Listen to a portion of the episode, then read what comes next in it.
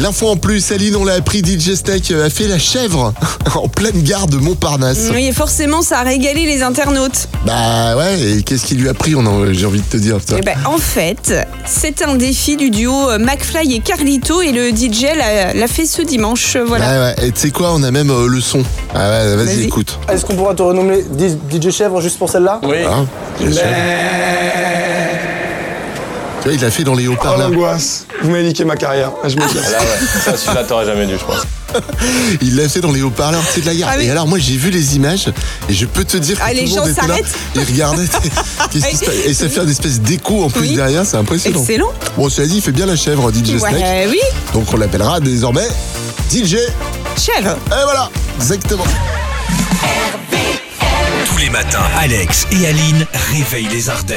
De 6h à 10h, bonjour les Ardennes.